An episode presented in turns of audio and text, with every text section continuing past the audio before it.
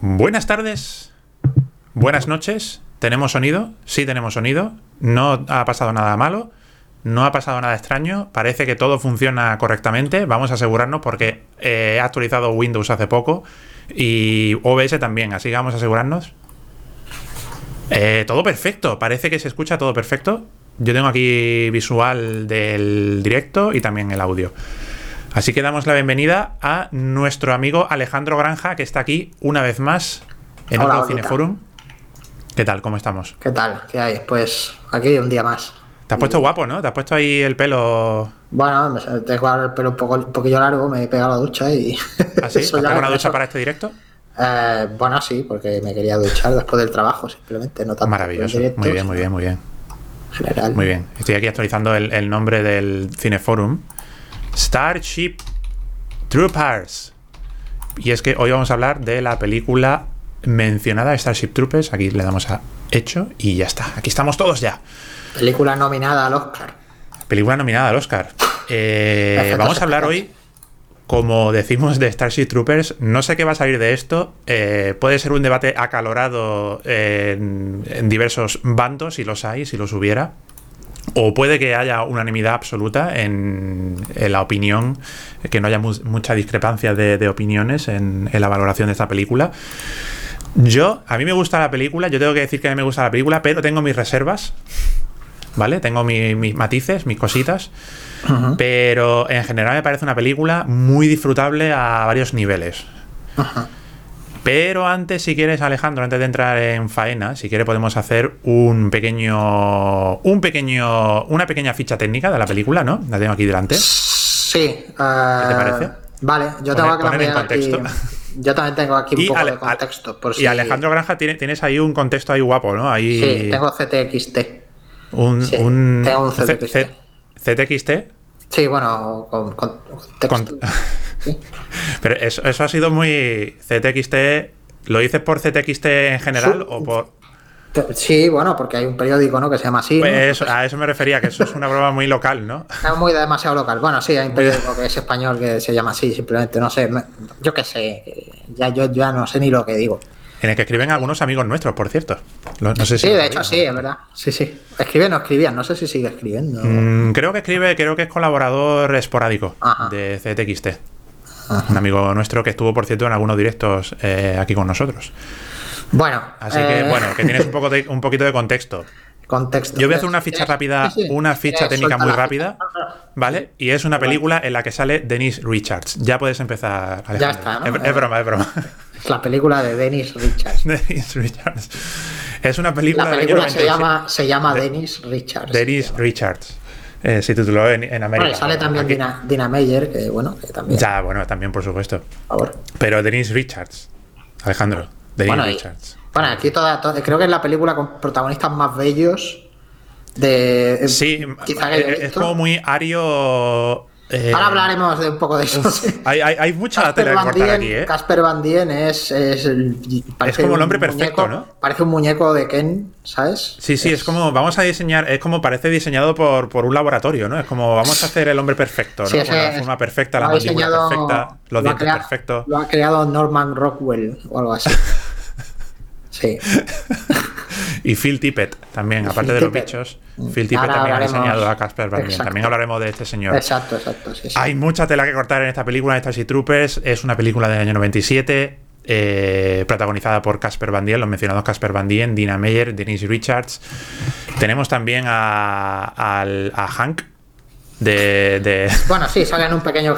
da- da- sale un Un pequeño pequeño papel papel. también Hank de Es un, Breaking Bad. es un actor que sale también en Desafío Total del mismo Efectivamente, director. efectivamente. Es un habitual en algunas películas. eh, Bueno, habitual, salen dos. Ah, pero- en algunas películas, Sí, digo, sí. en algunas Eh, películas. Sí, me, he venido arriba, ¿no? Diciendo Sí, sí. habitual. De Paul Verhoeven, y es que la- el director de esta película es el grandísimo Paul Verhoeven, que por accidente, tengo que decir, tengo que recordar que hoy se estrena, al menos en España, Ah, la, su última película, Benedetta, sí.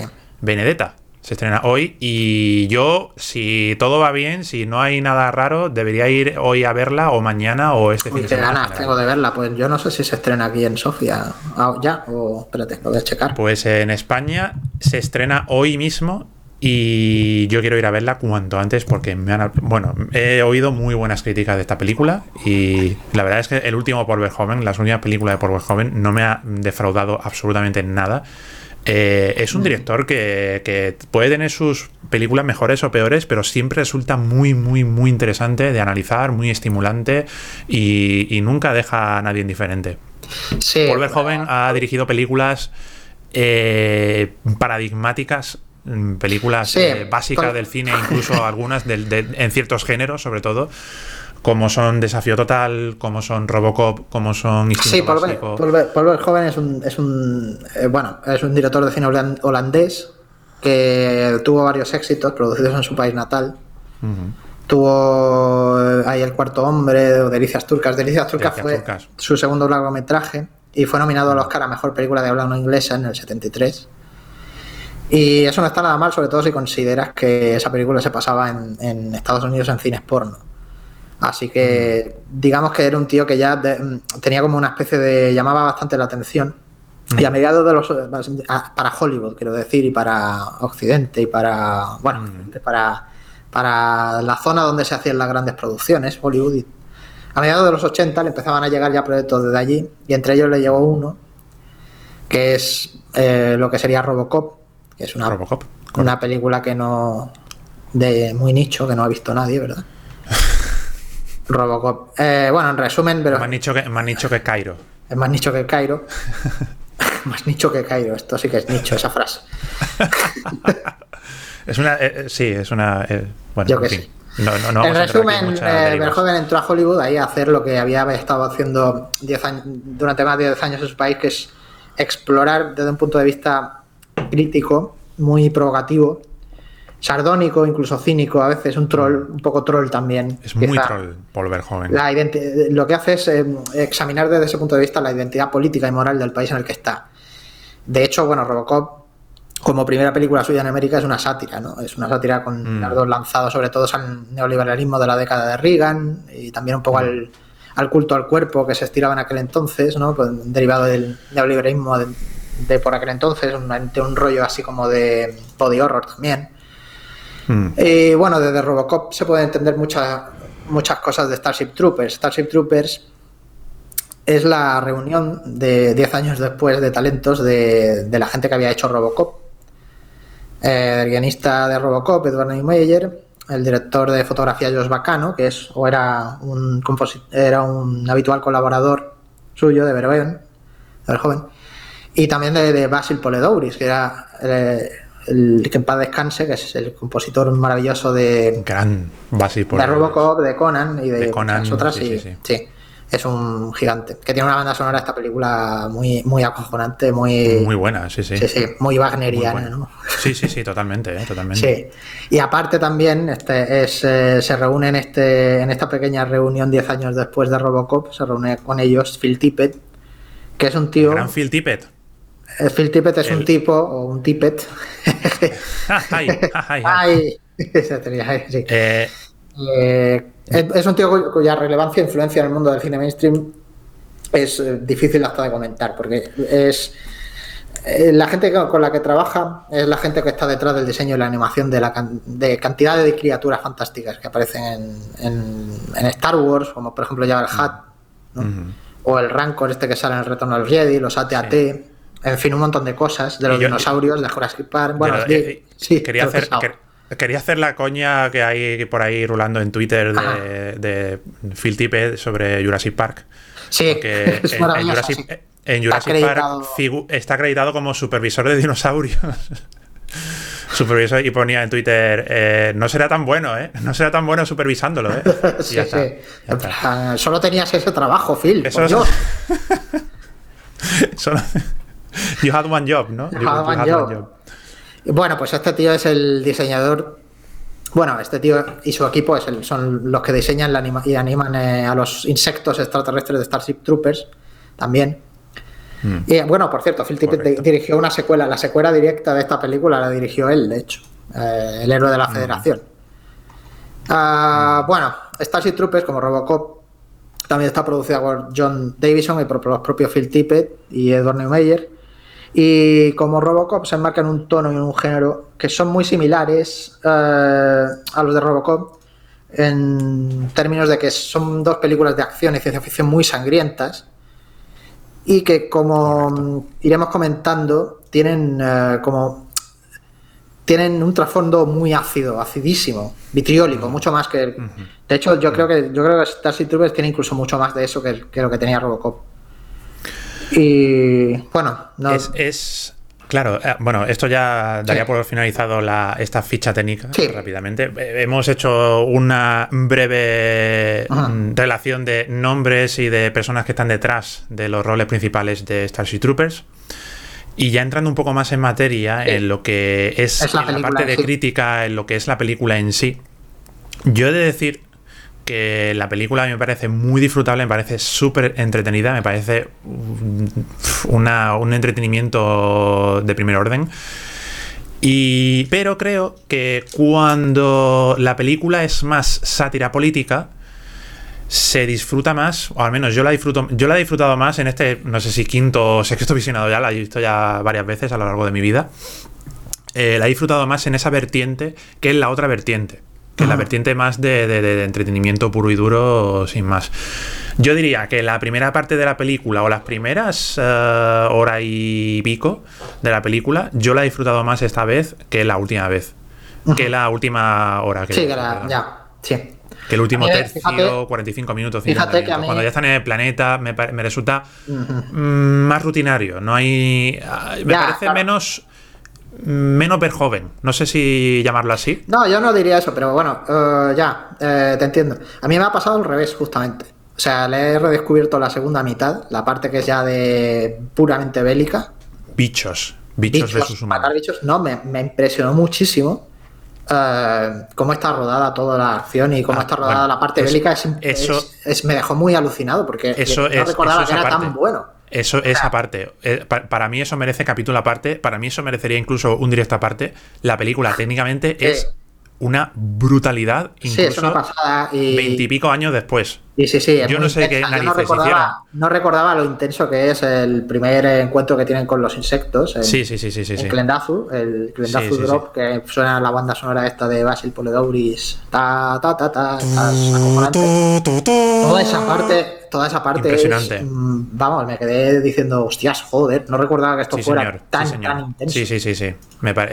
es, una locura. O sea, a nivel técnico, la película es, ya te digo, eh, de disfrute visual, es apabullante. Es, yo no sé, en serio, yo no sé cómo lo hicieron en el año 97, además, que las animaciones de los bichos sí, eh, Podría ser de películas. Eh, o sea, si no es por la textura de la película, si fuera una película a lo mejor 4K super mm. guay, súper bien, como se hacen ahora las películas de rodaje digital y todo esto, pues seguramente cantaría más. Pero eh, o sea, yo veo eso, digo yo, es que estos efectos especiales las escenas, ser actuales. Y, las escenas en el espacio y las naves, se nota un poco que ha pasado el tiempo, pero. Ahí se nota más que ha pasado el tiempo. Pero, pero, pero, no, pero no de una manera tampoco. Pero no de una manera tampoco súper eh, cantosa mm. para mí, ¿eh? No le veo tampoco mucha. Claro, Ahí hay más mezcla de elementos de maquetas, eh, de cosas mm. que cantaba un poco por el tema escalas también, de, los primeros términos, los, eh, los croma también en aquellos años, pues quizá no estaban tan pulidos como después, ya sobre todo con la llegada del digital, pues ahí hay un salto brutal en cuanto a la integración en lo que es el, el compositing, el compositing de las escenas, de los fotogramas, para poner personas en primeros términos, para poner eh, un segundo término, un croma, etcétera, etcétera pues ya con la llegada del digital, ya cuando ya no hay que escanear el, negativo y todas estas cosas que había que hacer antes, pues ya es un proceso mucho más eh, directo, eh, mucho más eh, directo y mucho más orgánico. si se pudiera llamar así, orgánico. Antes había que hacer un proceso de digitalización del fotograma, en fin, eso era una movida, una movida espectacular bueno, hay gente, hay gente que opina, hay gente que eh, Tarantino no opinaría que es más orgánico, opina lo, contrario. Claro, por eso digo que orgánico quizá no es la palabra más certera para definirlo, pero sí es, un proceso más em, coherente. Más coherente porque es un proceso. Es más inmediato. es más inmediato, es más, coherente también porque, porque mm. te llevas. O sea, tú tienes un proceso, un, un origen digital y eh, no tienes que digitalizar, no tienes que hacer un paso extra en el que pierdes información, en el que en aquellos tiempos, por supuesto, no había la definición y la resolución que hay ahora, etcétera, etcétera. Probablemente hoy en día, con los escáneres que hay hoy en día, eh, pasar celuloide a digital, pues seguramente es un proceso que canta menos luego cuando estamos integrando elementos en tres dimensiones, CGI, pero que en aquellos años, pues obviamente era un poquito más rudimentario. Eh, fuera aparte de esto, lo que es la integración de los elementos eh, digitales de animación en 3D, ah. pues sobre todo en ciertos elementos de animación, pues desde mm, Abyss, de Abyss, de James Cameron, y incluso antes, eh, la película esta del uh, Sherlock Holmes, eh, Young Sherlock Holmes, fue la primera película ¿no? que, que tenía animaciones 3D eh, integradas en, fotogramas, en el celuloide, en la, en la película. Ah, la de. Ya, desde entonces. Sí, sí. los juegos de guerra también tenía algunas animaciones ah, en 3D. A lo mejor Tron o alguna de estas, ¿no? Tron también tenía. Fue bastante precursora en, en, en, este aspecto. Desde ese entonces ya también, incluso en Terminator 2, también se ve que la integración ya es bastante fluida, aunque sí, es verdad que se le ven ciertas cositas, pero vamos, tú dices, leches, es que es muy realista. Sí, sí, ya en los 90 ya es una cosa que... Claro. Y fuera parte, y fuera parte de, de, lo que hace, de todo lo que hace James Cameron en los años 90, Starship Troopers a mí me parece una bestialidad a nivel técnico de decir, mm. pero narices, es que esto es una locura de, de, efectos visuales, de, mm, Vamos, que tú ves que, es una película en la que se han dejado muchísima pasta. A todos los niveles, decorados, eh, mm, ambientación, 3D, eh, sobre todo 3D para aquella época. Obviamente no es lo mismo meter 50.000 bichos en el año 97 que en el año 2021, obviamente. Y es una locura, es una, es una absoluta locura esta película a nivel técnico. ese era mi paréntesis sobre la parte visual. Eh, y, saldrá más, quería, quería, poner en contexto también la película, entrando ya en la película en sí. Hmm. y creo que es bueno explicarla estableciendo el universo en el que transcurre porque así es como mm. empieza, de hecho, la película, y, como de hecho empieza Robocop y como empiezan muchas películas de ciencia ficción. Esto lo saco del, de un espacio, del espacio dedicado a Starship Troopers en fandom.com. Vamos, no lo, esto es como la Wikipedia, tampoco. ¿Ese es tu CTXT? Algo así. llevas ya con el CTXT un rato. Es que, Sí, es que el CTXT, sí, llevo un rato. Es que es muy largo. Vale, vale, vale. ¿Has hecho ahí una tesis doctoral? Esto es uno muy largo. Quizá es demasiado largo. Oye, un, segundito que vamos a. Un segundito que vamos a, echar un vistazo rápido al chat, porque ahora mismo tengo, tenía abierto el OBS Ninja. OBS Ninja, ¡What Que donde tenía yo tu conversación. Y estoy aquí abriendo ahora Twitch, que lo tenía cerrado. Y a ver que, a ver si no me he dejado nada en el chat. Veo que aquí, a la, aquí comenta Pavel Trífono. de esa semana. ¡Hombre! Es que he visto antes algo de feliz cumpleaños. He visto de Kaloyan. Eh, feliz cumpleaños. ¿Qué, es tu cumpleaños? cumpleaños de Pavel Trífono. Felicidades, señor Pavel Trífono. Ah, felicidades. Ahí todas las semanas. ah, vale, vale, vale. Felicidades. Sí, verdad que lo pone aquí. Es que yo pensaba, yo pensaba que era a nosotros. Sí, porque como ha sido recientemente nuestro también. Claro. Vale, pues eh, si queréis comentar en el chat, comentad sobre la película, comentad sobre lo que queráis y volvemos a nuestro. Vuelvo aquí al OBS, que no te tengo aquí en directo. Vale. Bueno, pues. otro saco retraso, perdón, ya está. A fines del siglo XX, los gobiernos nacionales del mundo colapsan debido a las llamadas democracias ilimitadas. Estas democracias ilimitadas son la, son la definición marxista fraudulenta de valor de la que se deriva el comunismo y el malestar civil debido a una clase pseudoprofesional precientífica y que, se y que se autodominan trabajadores sociales y psicólogos infantiles que prohíben el castigo corporal. Todo eso está en la novela original. Eh, sí. Y, Es, el, es, el es, el, preludio de la película. Claro, es, el preludio de la película. Bueno, lo que pasa. Después de esto, después de todo esto, y atendiendo a la meteorología del, de Starship Troopers, hay una guerra entre una alianza ruso-angloamericana y lo que en ese universo llaman la hegemonía china, y también hay una revuelta, una revuelta de intelectuales que en resumen querían, querían crear una sociedad utópica que no salió muy bien. Bueno, el caso es que todo deriva en que se genera. Sí, se genera una. No, se genera, se genera, una, una nación unida, de toda la de toda la humanidad, que es la Federación Ciudadana Unida o la Federación Terrana o, la Federación simplemente, cuya consigna se resume en una cosa que dice el personaje que interpreta aquí Michael Ironside, que es al votar se ejerce la autoridad política, se utiliza la fuerza y la fuerza, amigos, es violencia. La, violencia, la, suprema, la suprema autoridad de la que deriva cualquier otra autoridad. Vamos, que esto es una especie de fascismo militar global en el que se han aglutinado todo lo que fueran las distintas naciones del mundo y en el que la primera lengua, por supuesto, es el inglés. Y los personajes protagonistas de la película pues son John Enrico Dizzy, Carmen Ibáñez o Ibáñez. Eh, o sea, viven no, se nota nada, no, se nota nada que estás leyendo, ¿eh? No, no, lo estoy leyendo muy rápido para poder quitármelo de en medio. Eh, viven en lo que es, nuestra, es interesante, sí. Viven, viven en lo que es nuestra realidad y en lo que fuera en el pasado de la realidad de Starship Troopers la capital de Argentina en Buenos Aires. Es, o sea, viven allí. Eh, eh, es, que me deja muy roto eso. Muy loco. en ese Buenos Aires. eso. Eh, bueno, ahí todo el mundo habla inglés también y, bueno, hay una mezcla ahí de, cultura americana y de, bueno, en fin, hay una mezcla cultural bastante grande. Y en ese contexto existen dos tipos de personas. Están los civiles, que son la población civil, valga la redundancia, y, la, de la federación y de los ciudadanos, que son... ciudadanos no confundir con el partido político, que son civiles que han hecho el servicio militar y que por haber hecho ese servicio militar o tienen el derecho a votar. Es decir, solo puedes votar si eres parte del ejército. Como es, eh, eh, claro, es una, dictadura militarista, sí. Militarista.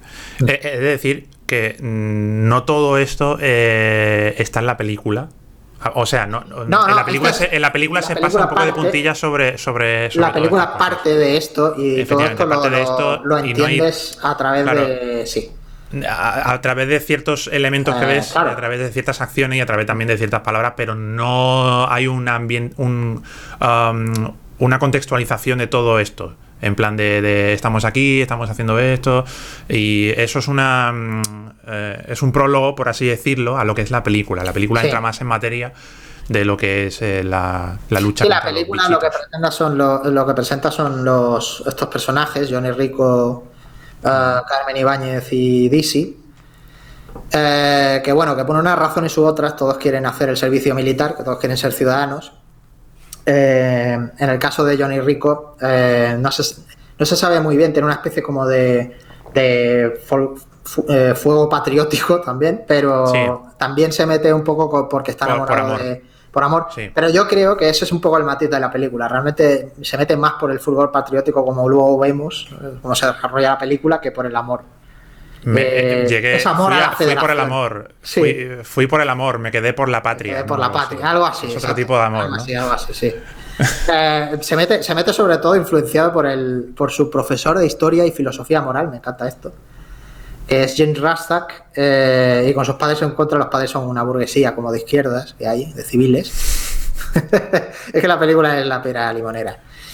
Sí. y la eh, novela, y la novela más. Y la novela, sí, la novela ahora. Y la novela más. También, porque. sí. Que luego, luego comentaré eh, lo que dijo Paul Verhoeven de la novela. Sí, que no se la había. Bueno, si, lo, si lo quieres comentar tú. Bueno, bueno, no, no, no, quería pisártelo tampoco. Vale, vale. Si tú. Comenta, comenta. No, nada, que no se la leyó porque, porque la novela es. Mm, la novela es bastante facha, bastante muy fascista, de hecho. Sí, la, ah, novela, es, bueno, por lo que tú has mencionado, podemos deducir que la novela muy de izquierda no era. Sí, sí, sí, no, no es muy de izquierdas. A ver, la novela, la novela es, está escrita, a ver, está escrita por un tipo que se llama Robert Heinlein, que es eh, un escritor de ciencia ficción de la Edad de Oro, de la ciencia ficción muy, la Edad de Oro es una la etapa esta en la que también estaba Philip K. Dick y otra gente, mm. eh, estaba Ray Bradbury, Isaac Asimov, en lengua inglesa. Frederick Paul, un montón de gente. Eh, y este tío, pues, es, es un escritor extraordinario, es un gran escritor de ciencia ficción, pero era muy facha el cabrón. Y es lo era. Y entonces, pues, esta película, este libro en concreto, Starship Troopers, pues, es donde más, uno de los libros donde más libera, digamos, ese, ese punto eh, reaccionario que acabo teniendo. Mm. Eh, una de las cosas interesantes, bueno, eh, no, dime. Y lo que, no, lo, que quería comentar de la peculiaridad que me hizo mucha gracia de, la película, de, bueno, de Paul Verhoeven, del director, cuando se enfrenta a la novela, es que él empieza a leer la novela y dice, menudo bodrio, esto es una porquería, propaganda fascista, no sé qué, no sé cuánto. La novela de Durilla, sí. La novela lo dijo el mismo Paul Verhoeven y dijo, voy a, vamos a reconvertir esto en otra cosa al final vamos a acabar eh, lo que creando lo, que, lo que es la película, que es una nación de naciones en la que en la que se lucha contra unos bichos, básicamente. Oliver Joven ha mencionado muchas veces que las principales influencias que manejó para Starship Trooper eran las películas de propaganda nazi, de la UFA de Hitler. Y, Eh, efectivamente. De y esta es la clase de, de- de- no sé. eh, De, de Sí, hecho, la película, la película calca algunos planos del Sí, Triunfo de la el Voluntad, del. Enrique Festal. Ah. Y calca también algunos eh, uniformes también de los nazis, sí, eso es muy evidente. que son exactamente iguales que los que tenían eh, los oficiales de la.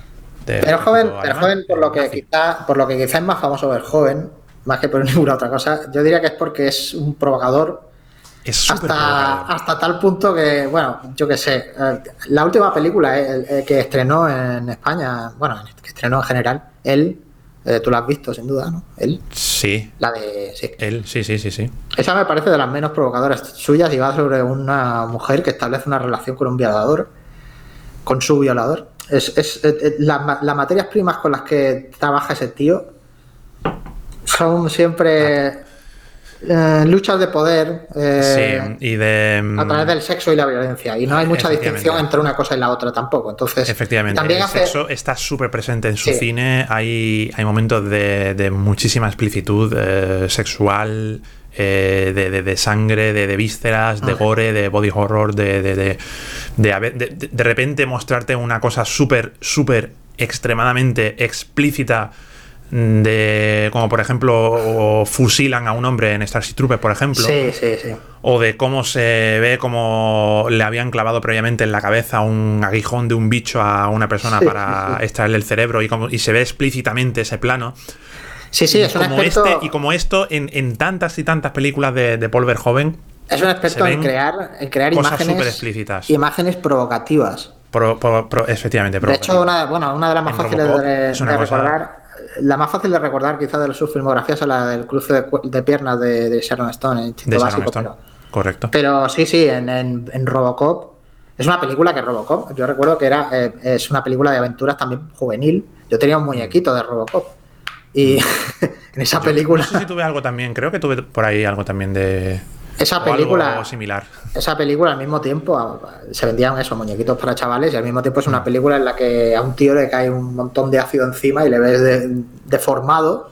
Correcto. y es una película muy que juega mucho con puntos gores muy muy muy muy cínica. Esta Sí, también lo es. totalmente, Totalmente. esta no se queda nada, nada corta en eso vamos. Es esta- yo me acuerdo joder esta vamos, película es más yo me- 18 total, vamos. yo me acuerdo que esta película nos la pusieron en un en los lugares de un campamento del cole ¿Cómo? sí, en el autobús ¿Cómo? de vuelta. En el autobús de vuelta dijeron, Pero, bueno, los pero ¿por chavales, qué, tío? los chavales querrán ver una película Esta peli, el eh, ¿no? De- de marcianitos. los- los Hay marcianitos de aquí. Matar marcianos y ahí pues teníamos a Michael Ironside eh, sin un brazo eh, diciendo que la, la violencia es la autoridad de la que deriva a las demás autoridades. Madre Y del amor hermoso. Madre del amor Eso era de hermoso. los 90, es el que eh, ahora te pondrían Guardianes de la Galaxia o algo. Pero, Sí, sí, sí, sí, total. Pero sí, eh, sí, con respecto a lo de las imágenes provocativas, hay una extraordinaria Starship Trooper que te estaba hablando antes de ella, que es la que te no sé si la vas a querer poner. Mm. La, la pongo, la pongo, ¿no? Tengo descargado aquí el fotograma. Como veas, sí. Vamos a ponerla. Vamos a destrozar ya el. Vamos a romperlo ya todo. Vamos a romper esto ya. Esto- yo creo que si por esto no nos censuran ya, yo ya Sí. pues, podemos poner lo que sea. A ver, a ver, a ver. Eh, hay, una, hay una opción maravillosa. Sí. Hay una opción que, que a la hora de poner la imagen que dice aplicar alfa en espacio lineal. Wow. Maravilloso, ¿eh? Sí, le pega mucho a esta película, aplicar alfa al espacio lineal. Sí, sí. Sí. Aquí la tenemos. Ahí la tenemos. Muy bien. Bueno, estamos. eh, eh, eh, este momento en el que aparece esta imagen. Vamos a ponerla en grande. Sí. Ah, toma por culo. Ya Venga, está. ya está, aire. Ahí estamos. Este momento, eh, esta, escena, esta escena, lo que, ceni- lo que se significa aquí es uno de los juegos de representación más reconocibles de las pelis que dirige Paul Verhoeven, que aquí se está significando un émulo o, o una especie de, de hechos que pretenden evocar el episodio de la pasión de Jesucristo. Es cierto esto, aunque parezca un poco... Aquí los latigazos que se le dieron a Cristo, estos son los latigazos que se le dieron a Cristo eh, en una posición que tiene el personaje protagonista, que es eh, como de la crucifixión y tal. Eso es muy fácil encontrarlo en todas las películas de este hombre. Este tío siempre saca alguna escena en la que, en la que hay una posición eh, de crucifixión y esa clase de cosas y se está, digamos, se está narrando algo semejante a, esto, ¿no? A una especie de Robocop. De hecho, por ejemplo, es, un, es una especie de Jesucristo americano. O sea, se lo mm. cargan y se resucita, ¿no? Por la gracia de Dios, o bueno, en su caso, por la gracia de la corporación Omni Consumer Products, si no la, la leo mal.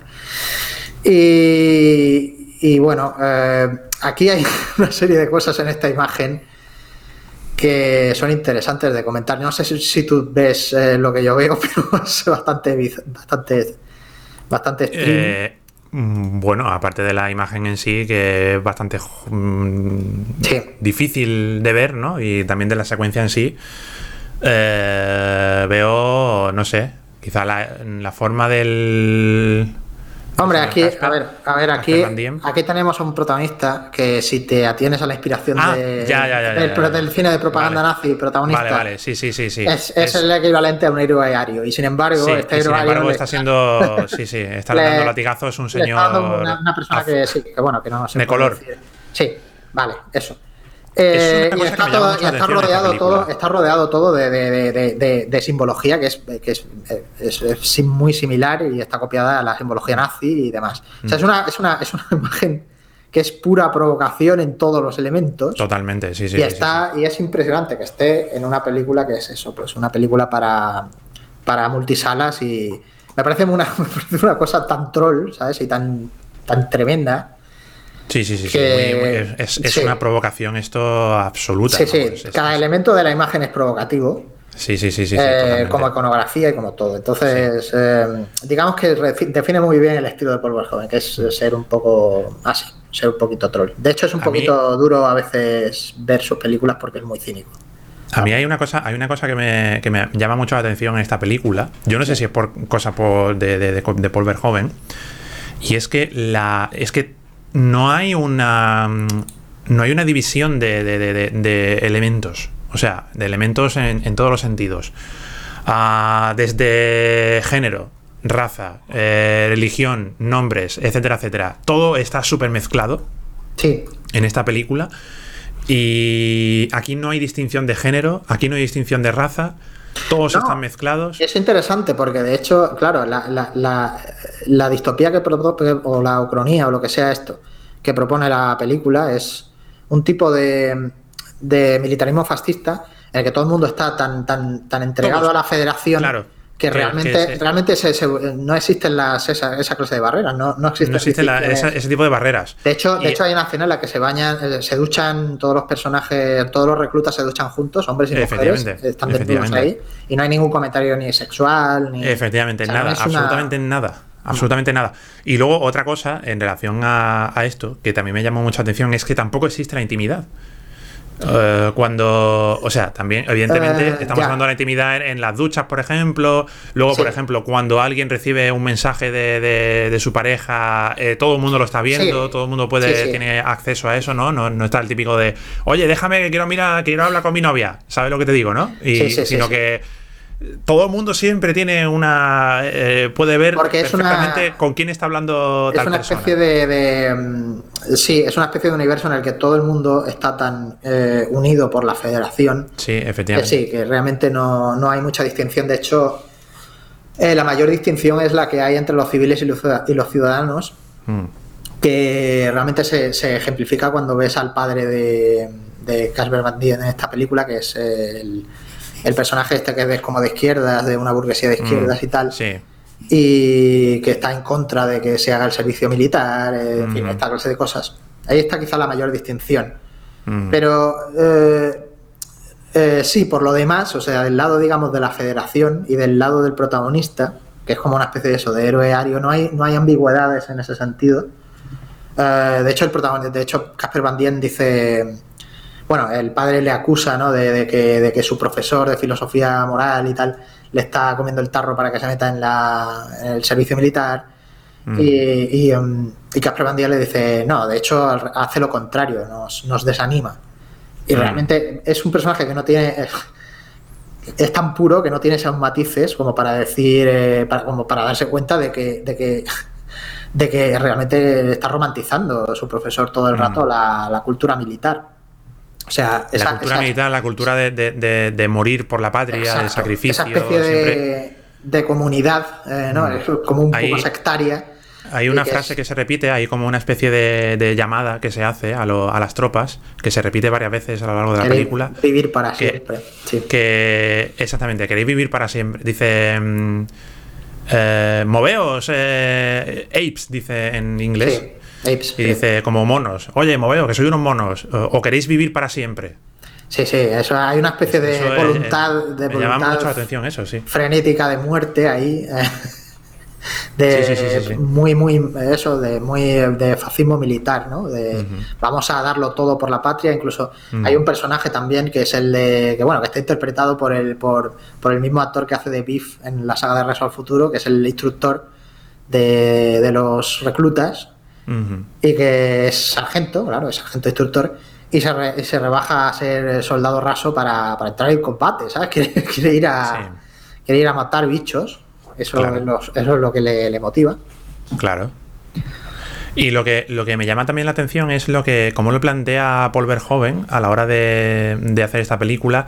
Y, y ya te digo, me llama mucho la atención que, que dijera lo que hemos mencionado anteriormente, ¿no? Que eh, al final lo que quería hacer Paul Verhoeven es una sátira política en la que lo más a lo que puede aspirar eh, la humanidad es acabar contra unos bichos Sí. que en teoría pues no tienen el desarrollo que puede tener eh, la humanidad, ¿no? Sí, hay una especie Sin de embargo- necesidad de buscar enemigos Efectivamente, que, efectivamente. que de hecho se parece bastante a la necesidad de buscar enemigos que tiene cada cierto Sí, tiempo Estados Unidos. Sí, sí, sí, sí, sí, sí. Que bueno, la, Hay algunas semejanzas ahí también interesantes, algunos Sí. paralelismos Sí, con, Esta con película- esa ansia ¿no? que tiene siempre. Esta película, de hecho, se, se redescubrió. Bueno, esta película la masacraron en la crítica. Tuvo, En su momento. tuvo bastante, tuvo un éxito bastante grande en taquilla y eso, pero la crítica la destrozó, claro, obviamente.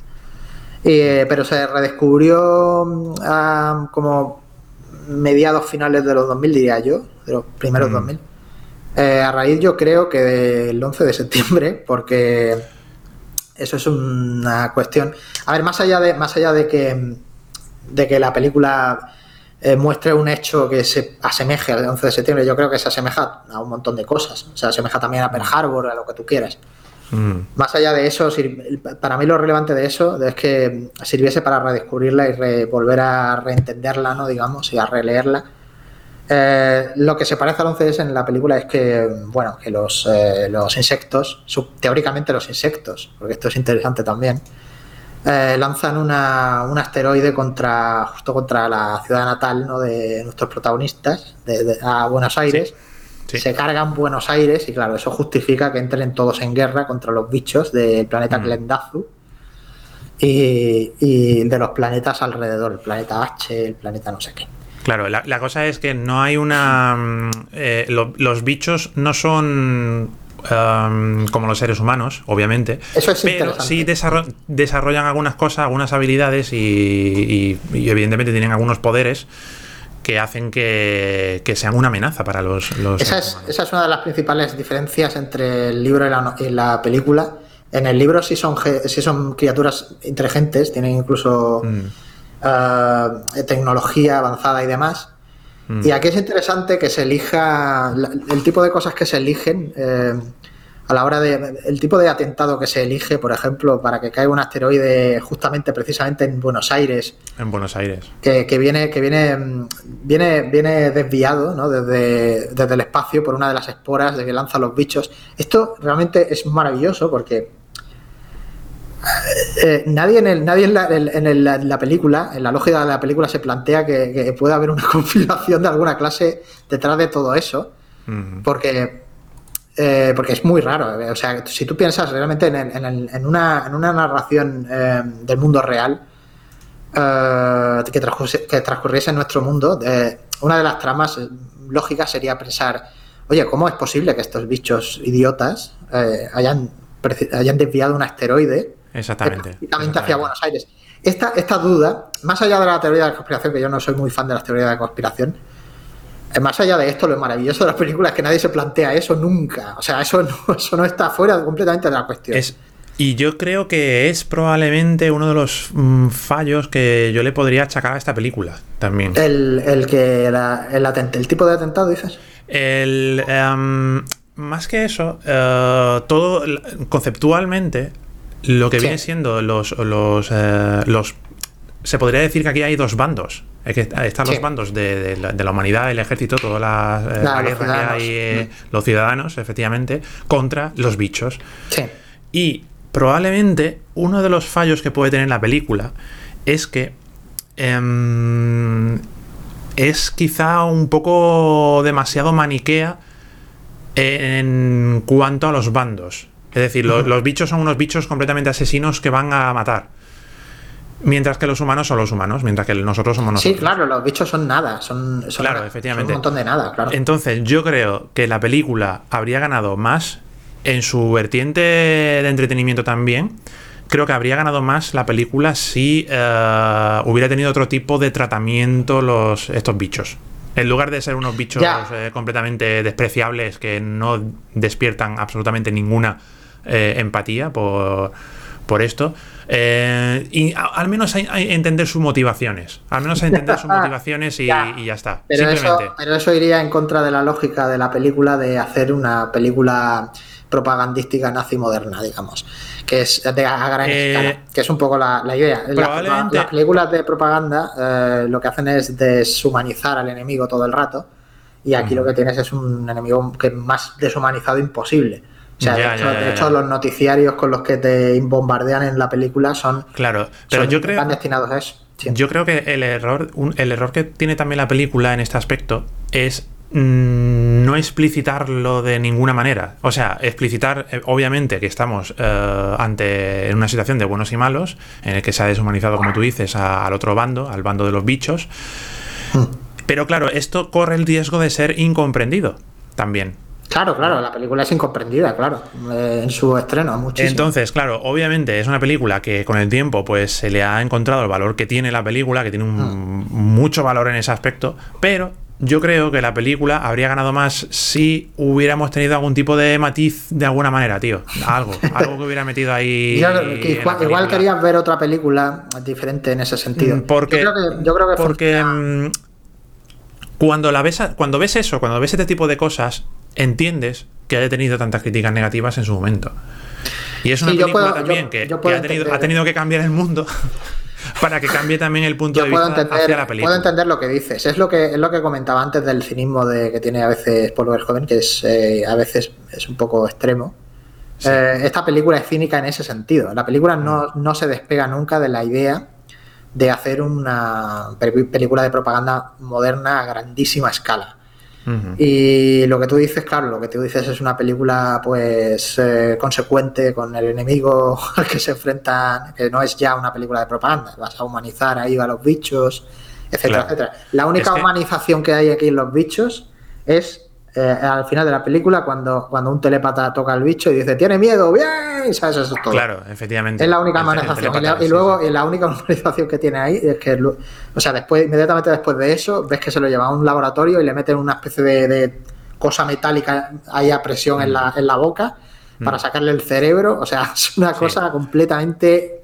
Claro. mm, Sí, Es deshumanizada. que, es que, enemigos. es que, es que, eh, entonces, este tipo de planteamientos corren el riesgo de caer, bajo mi punto de vista, en el mismo saco de películas como por ejemplo, yo qué sé, ¿qué diferencia hay entre, qué diferencia hay a nivel conceptual de- del, mm, digamos, de, mm, no de tratamiento porque es muy diferente y de, y de, y de alegorías, eh, alegorías políticas, alegorías sociales y culturales son, están años luz. Mm. Pero en lo que viene siendo narrativamente tratamiento narrativo, ¿qué diferencia hay entre Starship Troopers, por, ejem- por ejemplo, y, e Independence Day? Bueno, a ver. No, no, pero creo que es. bueno, eh. el, el patriotismo de Independence Day es un patriotismo muy auténtico y muy eh, bastante bobo. Sin, sin la el- carga, sin la carga, sin la carga eh, sardónica y, y, Sí, y eh, satírica esto es, una, esto- Starship claro, esto es, una, película que está hecha a base de veneno. Claro, efectivamente. Es una película eh, tóxica en ese aspecto, ¿no? Sí, sí. Pero, pero claro, eh, corres, el riesgo de, corres el riesgo de que te pongan en el, mismo saco. Bueno, este corres, el, corres, el, riesgo de que te entiendan así. Por eso creo que es una película tan valiosa también, porque hay que, hay que tener mucho valor para hacer una película de estas características y esperar que, que te entiendan, digamos, que, no te tomen por un... Bueno, es que la película, de hecho, se, se tomó por una, por una... Hay gente que la toma por, por, por propaganda fascista, de hecho, y la tomó en su día por propaganda fascista, cuando es... Mm. Eh, lo contrario realmente, o sea, o por lo menos es una especie, nada que ver. O, por lo menos una especie de reformulación eh, sardónica de esa, eh, que, lo que lo que hace la película es muy interesante en el sentido de que hace que el fascismo resulte eh, que te sientas cercano a un montón de, de fascismos, digamos, hiperconcentrados.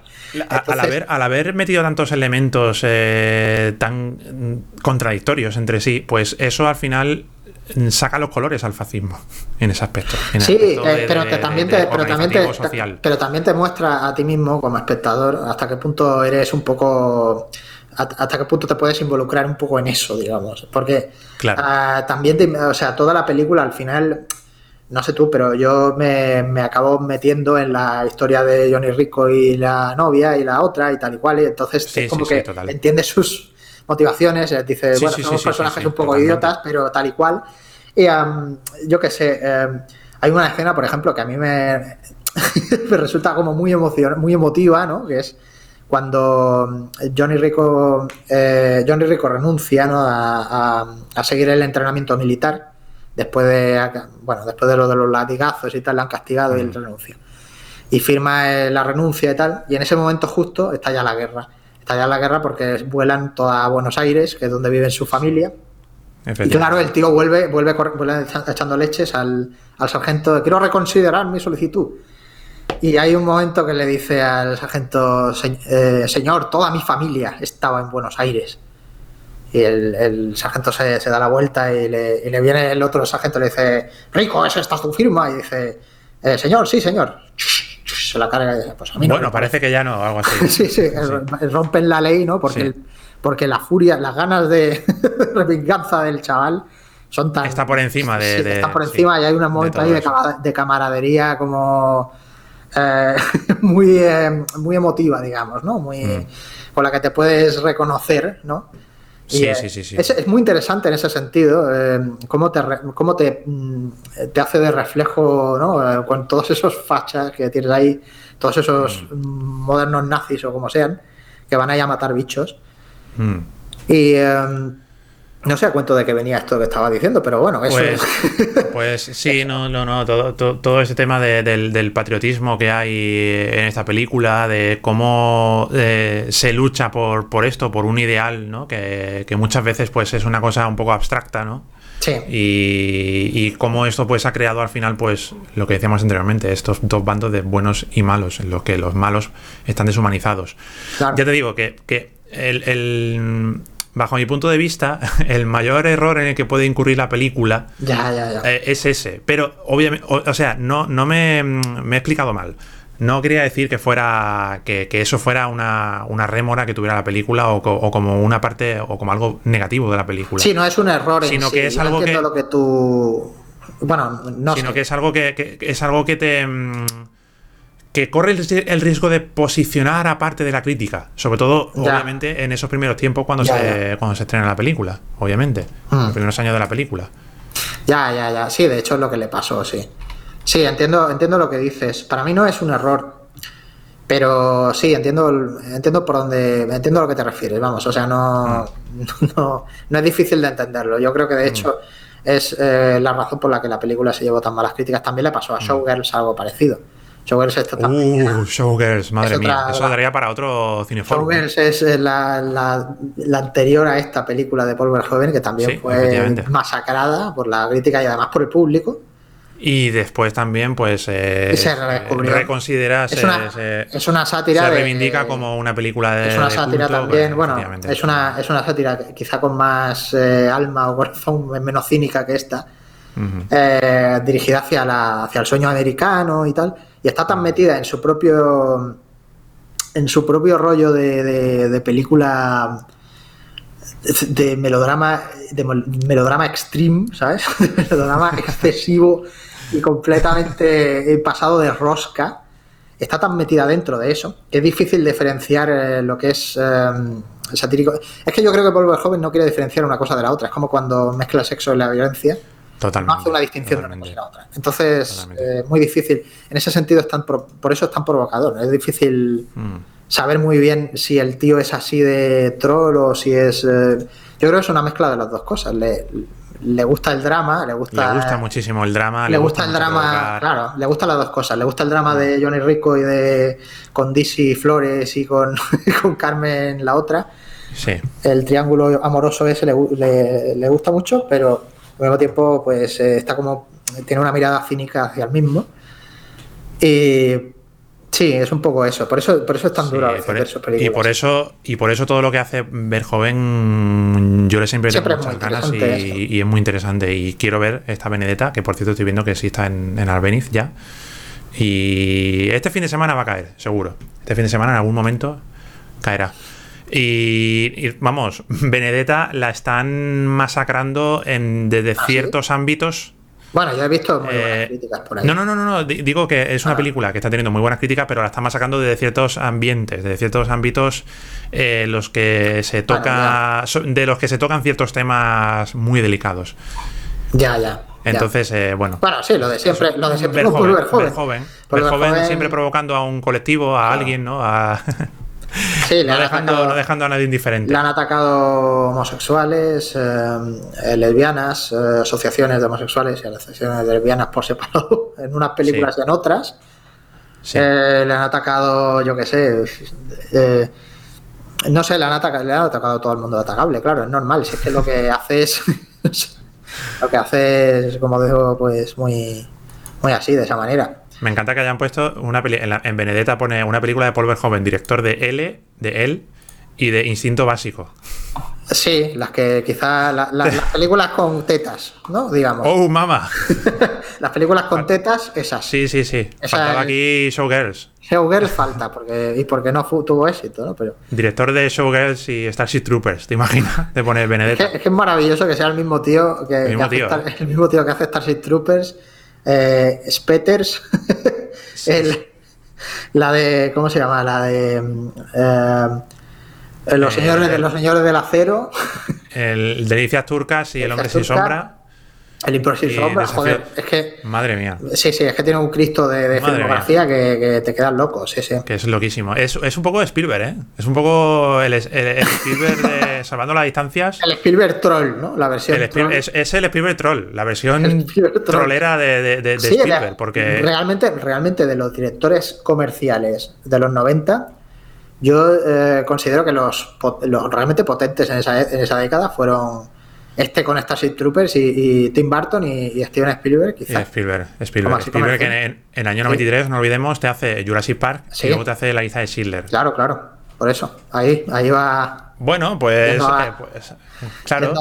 El éxito que no tenía Tim Burton con Mars Attacks y este con Showgirls, pues lo tuvo él con todo lo demás. Efectivamente. Todas las películas. Maravilloso. Bueno, Alejandro Granja. Eh, más cositas, ¿qué comentan por aquí en el chat? Vamos a darnos aquí una vueltecita por el chat a ver qué comentan. Comenta Galoyan01, una película muy original y bastante graciosa. La he visto varias veces y me encanta. He visto todas las secuelas, pero esta es la mejor, claro. Robocop también es una maravilla. Robocop es una película maravillosa y yo no he visto las secuelas de Starship Troopers. Un día me las pondré seguramente. un día que esté no, aburrido, que no tenga nada mejor que hacer. seguramente sean broza, yo no las he visto tampoco. Broza, ¿no? Broza pura. He visto las secuelas de Robocop, sí. Y me, me gusta incluso un poco la tercera. Sí, ¿no? Que es ya muy mala, sí. La tercera ya es. Uf, sí. Yo de Robocop de la secuela no he visto nada tampoco. Prefiero mantenerme virgen en ese aspecto y mantener el buen recuerdo bueno, la segunda, la primera. La segunda, la segunda es guay, ¿eh? A mí la segunda sí, me parece que tiene. No es muy buena. Robocop 2 la vi de pequeño, quizá no recuerdo. No, no sé, no sé, no sé. No, creo que no. No, no recuerdo. Sale el malo Tom Noonan, que es ese actor que tiene pinta de que tiene una, una cara muy bizarra siempre. Ajá. Como de chungo. Actores con caras bizarras. Maravilloso. ¿Y, qué más? Oye, decíamos anteriormente que, esta película tuvo una nominación a los Oscars. Y a efectos especiales, A efectos especiales, yo creo recordar, porque esta película del año 97, que esta se la lleva, este año se lo lleva Titanic, ¿no? ¿Puede ser? Ah, pues será, no me acuerdo. Estoy convencido de que ese fue el año de Titanic, que los efectos visuales arrasó con todos los premios técnicos, estoy viendo aquí. Esto es el, el año 90, el año 98 fue la nominación. Leche, sí, en Final Fantasy te pone mejores efectos visuales Robert Legato, Mark A. Lasov, Thomas L. Fisher y Michael Kampfer. Sí, pero no te dice por qué película. lo, tengo aquí, pinta, lo, tengo aquí, delante. Tiene pinta de ser Titanic. Es, Titanic. Y estaba nominada Titanic, El Mundo Perdido y Starship Troopers. Claro, Y aquí, aquí fue el año de Titanic. El, año de, el, año de cara a cara también. De uh, las películas con más premios de ese año fueron Titanic, Mejor Imposible, ojo, también. El innombrable Will Hunting, L.A. Confidential. Este año fue bastante, digamos que hubo eh, como. ¿Cómo te diría? El año un poco polka, ¿no? Hay un poco. Joder, Jackie Brown también, no veas, ¿no? Jackie Brown, madre mía. Oye, Jackie Brown fue un poco olvidada, ¿no? En los Oscars, ¿no? Sí, bastante. Tuvo algún premio. Tuvo una, nominación para Robert Forster, que está maravilloso. Y ya está. Ah, vale, Y ya está. Creo que ya está. Sí, sí, madre mía. Madre mía. Estaba también LA Confidential, estaba. De Full Monty, también. Eh, Men in Black. Men in Black, joder. Madre, mía. Y aquí había visto antes también una, bueno, cara a cara, el quinto elemento. El quinto elemento. Y también el, famoso cortometraje, maravilloso cortometraje de Pixar del juego de Gary. Ah, el juego de Gary, uf, qué maravilla. Sí, sí, sí, uf, sí, sí, sí. El primer corto que vi de, Pixar, de todos los que vi. Yo creo que fue también el primero. venía incluido en el, en el VHS de bichos, creo. De bichos, correcto, sí, sí. Eh, sí, sí, de ahí lo, vimos en mi familia y yo. Sí, sí, sí, yo me quedé flipado. Dije, ¿what? ¿Qué es sí, Sí, maravilloso. Qué maravilla. Con pues, también Hércules. también estaba. Y Anastasia, sí, un montón de cosas aquí curiosas. 11 Oscar Titanic, tío. Oye, ¿tú qué opinas de eso? ¿Tú qué opinas, qué opinas de Titanic, tío? Yo hace muchos años que, no veo. Yo, si te soy sincero, he visto Titanic una vez en mi vida. Me acuerdo muy bien. Me acuerdo muy bien de cómo es la película y de toda la película. Me acuerdo muy bien. ¿Y habiéndola visto una vez. Habiéndola visto una sola vez también, porque. Qué no, me da, no, no, pero también es verdad porque también es verdad que, que, han puesto como reposiciones en la tele, pillas una escena Ah, vale. Y, ya te acuerdas, te acuerdas a cachos. Sí, hay muchas parodias. Esa película es la película más vista del mundo, entonces, bueno. Claro. Eh, pero sí, realmente verla de pe a pa, solo la vi una vez en un VHS cuando la compraron mis padres, cuando salió en VHS. Muy bien. Y bueno, yo qué sé. bien, a mí, a mí lo mejor que puedo decir de Titanic es que es una película jodidamente entretenida Mm, es, una película que dura tres horas y a mí se me ah. pasó. yo siempre que la veo, yo la he visto muchas veces, ¿eh? Alejandro. Yo tengo sí, que, sí, no, sí. que soy un poco fan de Titanic. Em, porque soy muy fan de James Cameron.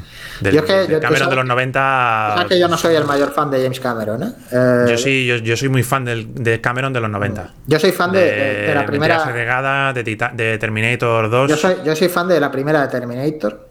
Y de Aliens, sobre todo de, Aliens. Bueno, Aliens también, ostras. Años 90 y también años 80. Bueno, sí.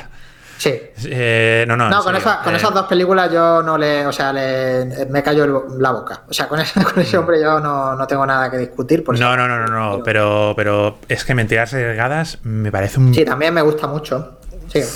Me lo paso bomba, tío, viendo esa película. Es divertidísima y, y Terminator 2 igual. Y Titanic, siendo lo que es, un drama también, mm, yo qué sé, tío, me lo paso bomba, tío. Y es una película que se hace súper entretenida. Es un misil de película a nivel eh, narrativo, tío. La, la, fluidez narrativa que tiene la película es brutal. Y, por eso me engancho. Es que me engancho, tío. Cada vez que a lo mejor la veo en la tele, la pongo en la tele y ya me quedo viéndola y digo, leche, que me, se me va a pasar la película, que se me van a pasar tres horas. Recuerdo que, recuerdo que era la época en la que eh, Leonardo DiCaprio era un jovencito sex symbol. sí, y, eh, eh, recuerdo que aún, que aún, así, digamos que había ese rollo como el nene el nene guapo de las películas y tal. Sí, sí, sí. Sí, eh, cuando, sí que recuerdo que en la película me pareció que, era, que lo hacía muy, ya muy bien, que me parecía muy buen actor. O sea, aparte de. O sea, más, allá de, lo que las críticas que le pudieran lanzar y eso. Una de DiCaprio, dices. Sí, DiCaprio. Bueno, y también Kate Winslet, evidentemente, pero... Kate Winslet me, parece mejor, me parecía mejor actriz eh, en aquel momento. Mm, DiCaprio ha mejorado con los años, ¿eh? Tengo- Yo, al menos en mi humilde No opinión, sé, ¿eh? yo, yo, yo, cuando la, yo cuando vi Titanic la primera vez dije, hombre, este chaval es verdad que es como la cara bonita ahora de Hollywood, pero Sí. no sé, lo hace bien en la peli y me sorprendió No en lo ese hace- sentido. A mí yo creo que lo hace mejor Kate. Yo creo que lo hace Ajá. mejor Kate y, y creo que, y creo que con el paso del tiempo ha mejorado muchísimo DiCaprio. ¿Y qué opinas, y de, sido- qué opinas de Billy Shane? Eh, me gustó mucho su papel en, en- en Calma Total. Calma total, es verdad. Oh, joder, Sí. es verdad, calma total. Sí, no Calma Total. Oye, película oye. muy reivindicable, ¿eh? Está, Ojo, ¿eh? está baja, sí, sí, está. Ojo, ¿eh? Otra noventerada de primera, Otra no enterada, pero muy reivindicable. ¿eh? categoría, sí. Con Sam Neill, tío. Con Sam y Nicole sí. Kidman. Y Nicole Kidman. que- que reparto más LOL. Que reparto más LOL, ¿eh? Oye, el cine australiano, Philip- tío. Philip Noyce, ¿no? Era El- la el- película el cine- de Philip Noyce. Sí, sí, El director. el, cine, Ah. el director. El director No era, recuerdo, Philip, era Philip No Noyce. recuerdo, creo. tío. El, cine australiano, ojo, ¿eh? Ojo, ojito, ¿eh? Claro, hay sí, cositas hay ahí. muchas cosas. Todo cositas el, muy interesantes, ¿eh? El exploit En Australia. muy- cosas muy locas, sí. Sí, sí, sí, sí, sí. Bueno, volviendo, volviendo a Starship Troopers, tampoco nos vamos a demorar mucho más, vamos a extendernos mucho más. eh, vamos a hacerlo una cosita eh, empaquetadita, pequeñita, para que se pueda consumir fácilmente y, y degustar también fácilmente. ¿Qué más podemos decir de Starship Troopers? Alejandro. Pues. Alejandro. Bueno, a ver, a mar- al margen de la sátira y todo eso, si te gustan las películas eh, con mucha gente bella, porque esta película es la película con más gente bella del mundo, ¿Te gustan las películas con gente bella? con gente Starship bella, Troopers con unas, es tu mejor elección. con unas mujeres increíbles y un protagonista que es eh, Ken Con Denise Richards y nada más. y, Y, los demás. El, de- el resto. Oye, oye, no, no sé por qué dejas de lado tanto a, a la otra, ¿cómo se llama? A Flores. No, Denise bueno, Richards. No sé, bueno, tú mismo. Pero Dice Caloyan, dice, no la veáis nunca. Ah, dice, ah, lo decía antes por la Ah. de Starship Troopers. Pensaba que lo decía por Starship Troopers. Ahí de repente, No ahí, nunca. dando un puñetazo a la mesa. tengo, no la veáis. Yo tengo curiosidad por lo, menos, por lo menos por la segunda, porque es la que dirigió Phil Tippett, que tengo curiosidad Sí, ahí para, de verdad, para ver de el, de verdad. los, el de los muñecos, a ver lo que hizo. Muñecos. Y eh, nada, que si te gustan las películas con gente bella y tiros y, y arácnidos, Y violencia extrema, Violencia. como siempre. Sí, sí, no, si te gustan las películas bélicas muy intensas, eh, yo creo que, te- joder, a mí me ha sorprendido en este, en este último visionado que, te- que- que he hecho, eh, lo intensas que son las escenas bélicas están muy guays. Es o sea, realmente brutal, no lo es recordaba brutal, tan ¿eh? bueno, ¿eh? O sea, es brutal, brutal, brutal, ¿eh? sí, sí, sí. Y, y ya te digo, a Eh, nivel técnico visual, de efectos visuales, es que me, me, me, me caigo de culo, tío. Yo recordaba, yo recordaba como tú que, que la primera mitad era muy guay por todas las contenidos satírico y todas las cosas loquísimas y el, el diálogo es en el, en el colegio sobre la violencia que me encanta y todo eso. Sí. Pero luego me re- redescubrí la segunda mitad. eh, de este último Yo te digo- muy impresionante. Para mí la película funciona mejor cuando no es... eh, pero quizá, quizá también es porque lo tengo más trillado también en esa Es que también todo eso está trillado. Se puede... am, Se ha, se ha explotado Lo mucho puedes- la fórmula lo- bélica Claro, lo- derivada te- de este tipo de películas, sí. se, se- se mastica mucho mejor la parte... mm, A ver, se le saca mucho más el jugo a la otra parte que a la parte más de, de- de acción, por así Sí, decirlo. Ya está. sí. Ya está, básicamente. Es, lo, es lo, lo peor que puedo decir de Starship Troopers. Y Sí, la segunda mitad, la segunda mitad es más friki también. O sea, Sí. todo más friki. Hay una, un bicho que devora cerebros, etcétera. Sí. Eh, bueno, Alejandro, no te digo nada y te lo digo todo. Ahora mismo estamos viendo eh, el, el Psychic. Ya no, ya ha cambiado a la imagen, una de las imagen icónica- imágenes icónicas de la película. Pero antes Sí. veíamos la imagen del Psychic eh, con un anuncio que decía: ¿Eres un Psychic? Sí, Es un- sí. Si crees serlo, es posible que lo seas. Efectivamente. Un tema también interesante que está en la película, ¿eh? Sí, hay eh, telépatas y tal Sí, en lo- la película. lo- los telépatas, que efectivamente. son los que luego son los que más llegan a ser em, eh, rangos tipo oficiales y Sí, es el Neil gente Patrick de Harris, gente ahí va exacto el Neil Patrick Harris Personaje de Neil. gente de- del, del departamento de inteligencia tal todo Mm. eso científicos toda la ciencia igualmente está está dirigida a lo militar o sea que. Sí. o sea que es todo un poco lo mismo una extensión Sí, sí, sí, sí, sí. Bueno. Y, y bueno, aparte de esto, pues. eh, Poco más podemos decir, al menos mm, así de esta manera, de, en esta manera así sintetizada. Hmm. Eh, poco más que añadir, ¿no, Alejandro? Podríamos eh, detenernos en La típica. mil millones de aspectos de la película, como siempre decimos. típico comentario de sí, se podrían comentar. podríamos- Yo tengo aquí la, Mira, el, aquí tenemos el- a el Denis. CT el CTXT este que hice, tiene muchas más cosas, pero bueno, también. Tiene muchas más cosas. Sí. Si, si quieres hacer un resumen. No, no, no, es que son muchas. No, porque me voy a liar aquí a. Esto es muy largo. Eh, Vale, aquí hay vale, mucha tralla que tampoco hace falta comentar. Maravilloso. Mira qué sonrisa tiene Dennis Richards. Eh, Denise Richards. Es que dice Denise Richards. La palabra Denise. eh, o sea, el nombre de Denise Richards ya es luminoso, tío. Es bonito. Es, te dan ganas de sonreír, tío. Te- de- dice Denise Richards y sonríes cuando lo dices. Es como Claro. cuando dices Disney. Es como decir Disney, tío. Tú no puedes decir Disney sin estar serio, tío. O sea, sin, sin estar sonriendo. No puedes decir Dis- Disney eh, serio, tío. Es lo mismo como cuando dices Jack Busy. El hijo, el hijo de que estoy mirando el reparto y sale el hijo de Busey. que Busey y es muy gracioso también. Eh, y es como luminoso todo esto, ¿no? El, Denise. el concepto Denise. Gary Busey y Jack es muy Maravilloso. Y aquí tenemos al, al- al personaje que sale en V. Para mí siempre será el de V. Ah, bueno, Michael Ojo, eh, Ironside. ojo el dato, ¿eh? Yo siempre lo recordaré, sobre todo. Yo siempre lo recordaré por una cosa, bueno, ya de personal, no por nada. Más por, por su papel en Scanners de David Cronenberg, que es el malo, es Darryl Rebo. Ah, es Darryl cierto, cierto, es verdad. Tampoco Sí, lo, sí. No, no lo recordaba. Sí, sí, sí, verdad, verdad, verdad. También está ahí. Pero para mí siempre será el de V. Ten, ya. ten, también en Desafío Total, también el malo de, de Desafío Total. Uno de los malos. También, efectivamente, efectivamente. Bueno, Alejandro Granja. Vamos un poco a- Vamos, vamos entonces eh, cerrando este Cineforum, pero no el directazo todavía, porque nos queda decidir la próxima película. Uh, uh, uh. Sí. Uh, uh, uh. ¿Qué será dentro de dos semanas? Dentro Eh, de dos semanas, que sería el día 15 de Es, octubre. es una película moderna, si no estoy equivocado. ¿verdad? Vamos a ver, vamos a ver, porque tengo aquí, efectivamente, tenemos eh, Moderna. Y me tocaría a mí, vale. Te tocaría a ti.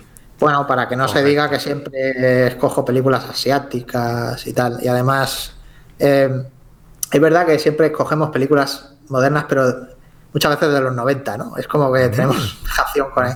Y he elegido una que no es de los 90, que es más reciente. Es más reciente de...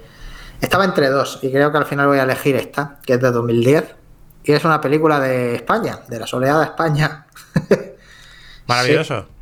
Que es eh, una película que creo que mereció mejor suerte, que se llama La Mosquitera. Y Has hablado de esta película. Te he hablado alguna vez, te la he Sí, sí, sí, recomendado. has hablado está en Filmin, esta película en Filmin. Ajá. Y eh, bueno, no quiero, no quiero hablar mucho de ella ahora mismo, simplemente es una película que, que fue muy de tapadillo, como muchas, como muchas películas españolas. El- el- su director. Agustín Vila, no ha rodado mucho más después de esa. No Creo tiene nada más. tiene- tiene un documental, Tiene, tiene un un documental, documental y una miniserie de televisión Sí, es que se llama La una. Fossa. Sí, eh, pero bueno. Eso, ahí voy. Que es una película que mereció mucha mejor suerte, creo yo. eh, y creo que es muy, muy digna de reivindicar. Muy bien. La mosquitera, tío, maravilloso. Pues eh, apuntada queda. Una película muy, muy interesante. Ya, ya la Según, comentaré. Según Muy, dice muy Jordi guay. Costa, una de las mayores sorpresas de la cosecha española del año, el resultado es tan afortunado Es como sólido. Es una maravilla esa peli, sí, sí. Están aquí los grandes críticos de España Incluso- a la poner Incluso si no te, incluso si no la, no la, no te tira mucho o lo que sea, es una película especial, igualmente. O sea, tiene punto. Sí, es bastante Pues- memorable, sí. Apuntada queda, ¿eh? Apuntada queda. Mm. Sí, señor. Qué guay, tío. Qué guay, qué bien. Descubriendo cine continuamente. Al menos en mi caso, ¿eh? Ah, Seguro que todo el mundo lo habrá visto por afuera de... Seguro por ahí. Pero yo no... A menos yo no lo había visto. Y No, esta la película, para esta verla. película no la ha visto mucha gente, realmente. Por desgracia, creo yo. O sea, a mí me sorprendió porque, claro, la vi en 2010 Sí, sí, sí. y sí. pensaba que la iba. O sea, pensaba que, que iba a tener como más. más eh, recorrido, no me salía la palabra. Y bueno, se quedó un poco. Tuvo una nominación, si no me equivoco, a los Goya Emma Suárez por esa peli. Está estupenda, está magnífica la película, pero. Tuvo premio en la Seminci, eh, estuvo nominada al Goya Emma Suárez y tuvo eh, premios en el Festival Internacional de Karlovy, Bari, premios Gaudí, Y luego cinco nominaciones. Sí, bueno, pero. En, en los Gaudí y el mejor actor se lo llevó, en los Gaudí se lo llevó Eduard Fernández. Eduard Y Fernández. luego los premios es ¿Por qué? Se lo llevó eh, mejor actriz Emma Suárez y tuvo dos nominaciones. Hmm. Muy bien, tío. Y me tienes que. Me, recuérdame que quiero para la próxima película, para la siguiente película que me toca a mí, me gustaría hacer un pequeño experimento. Un pequeño experimento, ¿no? Vamos a hacer una cosa muy, muy alocada, simplemente una cosita Sorprende, a ver. diferente. A ver. Pero, pero eso será ya para la próxima película. Ah, vale, vale. Esto todavía está por comer. Bueno, básicamente me gustaría hacer una. se- se- por los. No voy a decir nombres, ¿vale? Vamos a jugar al juego de no decir nombres todavía, ¿vale? Pero me gustaría hacer una comparativa entre película y serie. Ah, ah, vale. Miniserie. Ah, ok. O sea, película y miniserie, pero que, que las dos son una adaptación de una y de la- algo así. Eh, efectivamente. Ah, va, vale, vale, vale. Muy bien. Si has estado más o menos al tanto del mundillo seriéfilo, Pues ahora mismo me pillas un poco, no sabría decirte. pues hay va. una. Ha salido. Joder, estoy dando muchas pistas ya. Ha salido una miniserie en una plataforma que es una adaptación, es una eh, revisión de una película antigua, una película clásica. Que también fue serie, también ya estoy dando muchas pistas, también, también fue miniserie y se hizo también en formato película. Bueno, pues no sé, ahora mismo no sé. Estoy desconectado de eso y no me he enterado de nada. Yo me enteré un poco de cascarilla, pero luego he estado leyendo por ahí. Efectivamente, hay muchas cositas por ahí, de artículos por ahí haciéndose eco de esta doble adaptación. Mm. Y, y está ahí. Y la dejaremos para la semana. para el Cineforum siguiente. Vale. Que creo que puede ser muy interesante. Y mm, hay mucha tela que cortar ahí, ¿eh? Pero mucha, mucha tela que cortar ahí. Vale. De la variedad. Ah, vale, ya, ya cuál. es. Ah, Vale, ya, ya- ya acabo de ay, caer. ay, ay. Acabo de caer en cuanto te refieres. Bueno, espérate. eh, bueno, igual no. Ah, ¿Puedo decir cuál es? eh, o- o- o- No, ¿es no, no, cierto? vamos a dejarlo, vamos a dejarlo ahí para que la gente pueda. ¿Es un anime? No. Ah, No, vale, entonces no. pero no, pero es. eh, ah, ya sé cuál dices. Tú dices, el anime que tú dices es. Eh, pero, que se, pero que todavía no se ha estrenado. No se ha estrenado, ¿no? No, no. Todavía no se ha estrenado. Esta se ha estrenado. Esta es de carne y hueso, de imagen real. Ajá. Bueno, la otra también, la adaptación que han hecho ahora, pero sí. Ya. Sí, vale. vale. No, Eh, digo, digo la original. La original es La era original de- es de- también de, Sí, sí. Pues estoy aquí checando a ver si la encuentro porque. Bueno, pues búscala y te lo dejo ahí para que. Y a vosotros también, para que busquéis. Vamos, no es muy difícil, ¿eh? Está en una de las plataformas clásicas de ahora. ¿Pero se estrenó hace poco o hace Se ha estrenado, se, estra- se está estrenando. De está hecho, joder. está en proceso de estrenarse. O sea que hoy se estrena a lo mejor, ¿no? Está en proceso de, de- de estrenarse capítulo por semana. Ah, O sea, llevamos ya eh, dos capítulos, o tres, Vale. dos o tres, no me acuerdo. Creo que llevamos tres. uff. Y, y todavía se tienen que estrenar los, los siguientes Pues no capítulos. tengo ni idea yo ahora mismo. Bueno, vale. Bueno, pues eso me gustaría hacer ahí un comentario interesante en el próximo directazo de Cineforum. Así que nada, Alejandro. Muy bien. Pues nos nada. vemos la- dentro de dos semanas, ¿no? Sí, ¿O, claro. qué, o qué hace? Claro, claro. Absolutamente. Vale, muy bien. Aquí estaremos. Estupendo. Pues a todos y a todas, muchísimas gracias por haber estado ahí, muchas gracias por haber comentado en el chat, muchas gracias por vuestra eh, fidelidad aquí en nuestros directazos cada viernes, aquí en Creatubes. Recordad también, una vez más, que estamos también en podcast, que estamos también en YouTube, estamos subiendo los vídeos poco a poco, tengo un poquito de retraso con los vídeos de YouTube, pero en podcast estoy eh, siguiendo una religiosa eh, asiduidad de subirlo cada semana. Y ahí estamos, ¿vale? También en diferido. Así que muchísimas gracias también por escucharnos y vernos en diferido. Y muchas gracias por haber estado ahí. Nos vemos la semana, dentro de dos semanas. La semana que viene eh, estoy teniendo problemillas últimamente para hacer los directos yo solo. Por una razón o por otra, pues eh, no puedo hacerlos. Y como mínimo, dentro de dos semanas, el día 15 de octubre, estaremos hablando de, de, de cine, o una vez más. Y, ah, por cierto, Alejandro, he empezado a leerme el libro de Kurosawa, que hablaremos wow. el día 29. Me, Sí, sí. me ha recordado porque tengo aquí ya el 29 marcado, el Muy 29 de octubre. Y, oye, muy, muy, muy interesante, muy Claro, guay. ¿eh? claro, Me es está gustando mucho, tío. Es una maravilla, es, Me está es gustando puro, mucho. puro corazón. Es muy japonés, tío, es muy, Muy muy japonés, japonés. sí, claro. Muy japonés. Es que la, la literatura japonesa es, es tan mm, entrañable. ¿No? Es tan entrañable en el sentido de. sí, de- de- de tienen de- maneras muy, eh, ¿no? muy poéticas y muy líricas. y entrañable, ¿no? Sí, tienen cosas como muy poéticas y muy líricas, sí, sí, sí, muy- maravilloso, sí, maravilloso, sí. maravilloso. Dice aquí Gal- Galoyan que cuando vamos a hablar de Vampire's Kiss, pues oye, a lo mejor hablamos un día, claro que no. Oye, pues si queréis un día hacemos también un, Vampire Kiss. un- una elección del público, ¿eh? Como Sí. hicimos hace unas semanas. Claro, claro, sí, why not. Vampire's Kiss es una de las películas esenciales de cualquier fan de Nicolas Cage. Por supuesto, por supuesto. Entonces, esa película Es una película meme. es una es un meme de película. bastante. Maravilloso. Sí, sí. maravilloso. Pues dicho queda, Alejandro, nos vemos dentro de dos semanitas. Muy bien, man. Pues Tengo- cuidarse pongo, el mucho. dedo, pongo el dedo, pongo el dedo en el botón de detener transmisión. Cuidarse mucho y- Cuidarse mucho y mucho cuidadito Y- todavía, todavía. Y nos vemos muy pronto. Y larga gusta tu vida, camiseta, Alejandro. larga vida a la federación. Sí. Larga vida a la federación y a la, y a la ola de Kanagawa. A la agua, que agua con, con un ramen aquí. Con un ramen y al ramen. Hasta luego. Adiós. bye, bye. Nos vemos prontito. Adiós.